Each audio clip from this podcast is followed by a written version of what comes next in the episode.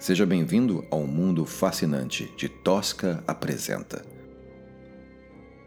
Eu sou seu anfitrião e também o escritor Rodrigo Espírito Santo. Em nossa primeira temporada, trazemos para vocês O Sítio Sangrava.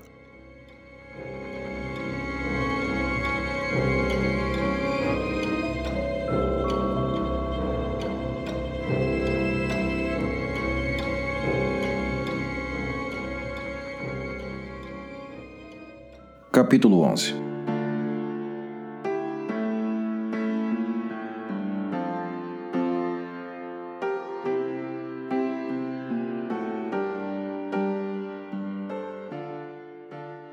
Mara observou Ruth entrar no quarto no topo da escada e levou as mãos à cabeça, desnorteada. O que estava acontecendo? Olhou ao redor perdida, buscando ajustar o foco, recuperar o fôlego. Talvez devesse entrar no carro e sumir dali. Claro, não seria legal fazer aquilo com os amigos, talvez até literalmente. Mas nada daquilo fazia parte dos planos para o final de semana. Pretendia relaxar ao sol, comer e beber sem preocupações. Claro, também queria ajudar a amiga no processo do divórcio, mas aquilo parecia mais um pesadelo do que um retiro emocional. Estavam ilhados num muquifo no meio do nada, procurando por uma garotinha macabra, saída sabe-se lá de onde. A qualquer momento, o psicopata que a sequestrou poderia voltar.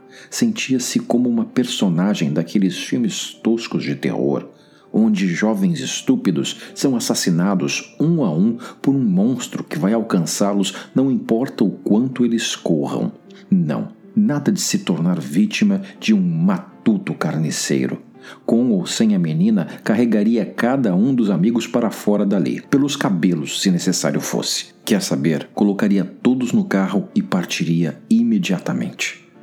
Antes que pudesse subir a escada e arrastar Ruth para fora daquele inferno, algo lhe chamou a atenção. Não foi uma imagem ou um som, mas outro estímulo, mais desconcertante e inesperado.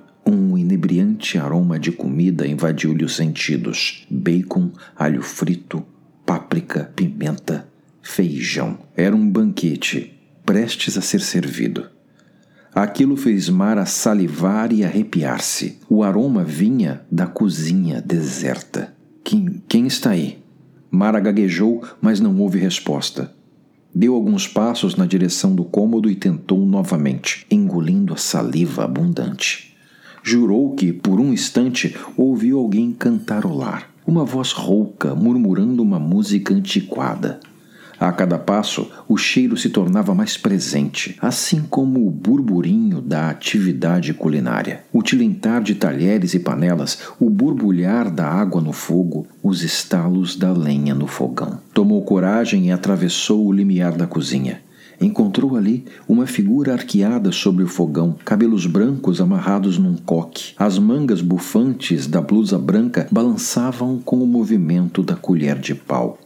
A cintura larga era envolvida por uma saia de lã que quase tocava o chão. Uma senhorinha, baixota, que apesar do sobrepeso e da aparente idade avançada, esbanjava energia. Antes que Mara pudesse manifestar-se, a velhinha virou-se com um sorriso amistoso e enrugado. Os olhos muito azuis e vivos eram adornados por delicados óculos de leitura que repousavam na ponta do nariz rosado. Boa noite, minha querida. Eu te acordei? Me desculpe. Sou tão estabanada. Mas é que não recebemos hóspedes há tanto tempo. Eu mesma não costumo cozinhar. Mas nessas ocasiões, outros tempos, outros tempos. Sem terminar o raciocínio, a velha colheu um pouco do caldo de feijão da panela com uma colher de pau e aproximou-se de Mara, assoprando delicadamente o líquido fumegante. Mara tentou balbuciar alguma negativa, mas quando deu por si, a velha já lhe encostava a colher nos lábios. O caldo quente se espalhou pelas papilas gustativas. Eu sei, falta um pouquinho de coentro, mas já resolvo. A velha voltou para o fogão. Quem é? Qual é o seu nome, senhora? Mara conseguiu perguntar, recuperando-se do melhor feijão do mundo. Ai, que falta de educação da minha parte. Meu nome é Benedita. Nossos hóspedes me chamam de Dona Benta. Qual é a sua graça, moça bonita? Mara. Ela piscava sem ter certeza se estava sonhando ou acordada. Um nome lindo. Seja bem-vinda, minha modesta pousada, meu amor. No que quiser, basta chamar. Achei que o sítio pertencesse à minha amiga Ruth. Mara não pretendia confrontar a senhora, tinha certeza de que estava alucinando, mas a frase apenas saiu. Dona Benta parou de mexer a panela por um segundo e encarou Mara longamente. Os olhos brilhantes e azuis pareciam diferentes, vendo-a como se fosse uma intrusa inconveniente. Quem? Não, minha filha. Esse sítio está no nome da minha família há muitas gerações desde a época do canavial. Minha bisavó produzia melaço e pinga daqui para o país todo. Eu preciso chamar. Estou com uma amiga, ela. Ah, sabia que uma moça jovem não viajaria sozinha. Quem é ela? E o que as trouxe à minha humilde casa? Estava de costas para ela, ainda mexendo no feijão. O coração de Mara batia descompassado. Tentou adotar uma abordagem mais diplomática. Muitas gerações, a senhora disse? Sim, marquesas, viscondes. Esse sítio já pertenceu a gente muito importante, de posses. Mas isso foi há muito tempo, minha querida. Agora é diferente. Me desculpe, dona Benta. Eu deveria ter oferecido ajuda para preparar o jantar, mas nós não nos encontramos antes. Além do mais, o Sabu preparou uma janta deliciosa para nós. Mara tentou jogar verde para colher mais informações. A velha permaneceu estática diante do fogão. Depois de alguns segundos de silêncio, voltou a mexer a panela, muito lentamente. Sabu? Ele cozinhou para vocês? A senhora tinha um tom estranhamente dissimulado em sua voz. Sim, mas não o vimos depois do jantar. Aliás, foi uma loucura. Encontramos uma menina num alçapão. Antes que pudesse terminar a frase, Dona Benta estava a centímetros do rosto de Mara, um semblante ameaçador.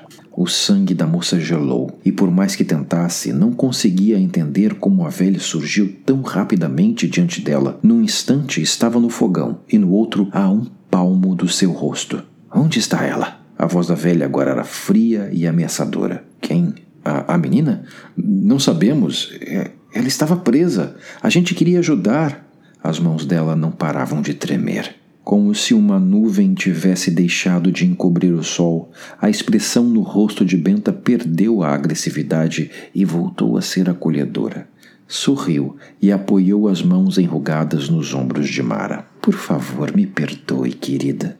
Não quis te assustar. Por favor, sente-se. Apontou uma das cadeiras da mesa. Atordoada pela situação, Mara obedeceu automaticamente. De repente, duas xícaras de porcelana delicada exalavam vapores hipnotizantes diante dela. Dona Benta também, inexplicavelmente, encontrava-se subitamente sentada na cadeira em frente. Mocinha, eu já fui jovem como você. O tempo nos faz entender as coisas de outra maneira.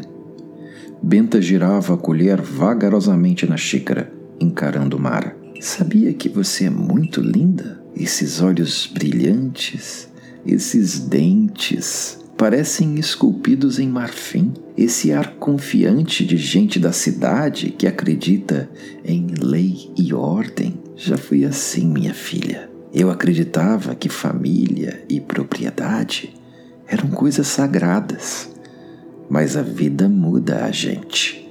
Aprendi que só te pertence aquilo que você defende. Mesmo com o pânico ali aflorar do peito, Mara parecia presa nas palavras daquela mulher. Esse lugar já teve muitos donos. Tem história nessas paredes. Muitos tentaram usurpar essas terras. Hoje, quem olha vê um lugar tranquilo, sereno, um ambiente familiar, um gostinho de infância. Em outras épocas, esse sítio sangrava. Benta apontou para a xícara de Mara, sugerindo que bebesse o chá. Constrangida, Mara levou a xícara aos lábios. Camomila. Minha amiga achava que a avó dela era dona do sítio. Tinha escritura e tudo.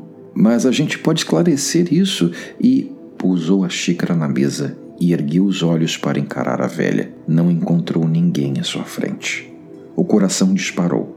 Mara levantou com um impulso, derrubando a cadeira. Como isso é possível? Lembrou-se de ter lido em algum lugar que, em situações extremas, o cérebro nos prega peças. Delírio causado por estresse. A única explicação lógica.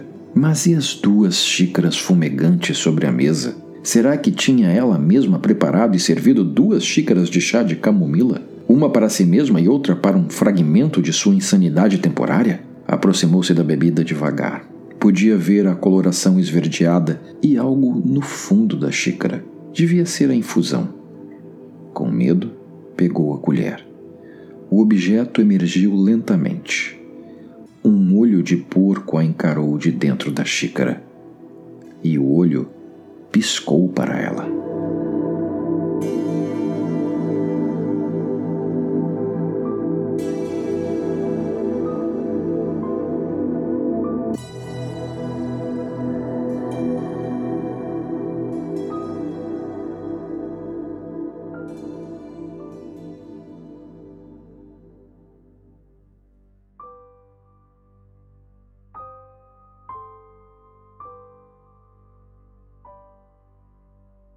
E assim chegamos ao final deste capítulo de O Sítio Sangrava, uma obra produzida e escrita por mim, Rodrigo Espírito Santo. Se você gostou deste episódio e deseja apoiar este projeto, convido você a visitar a plataforma apoia.c barra Tosca Apresenta, onde você pode escolher um dos nossos planos e receber benefícios exclusivos.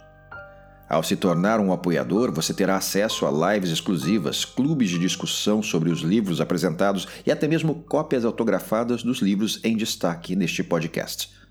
Sua contribuição será fundamental para continuarmos transformando obras brasileiras independentes em experiências de imersão sonora.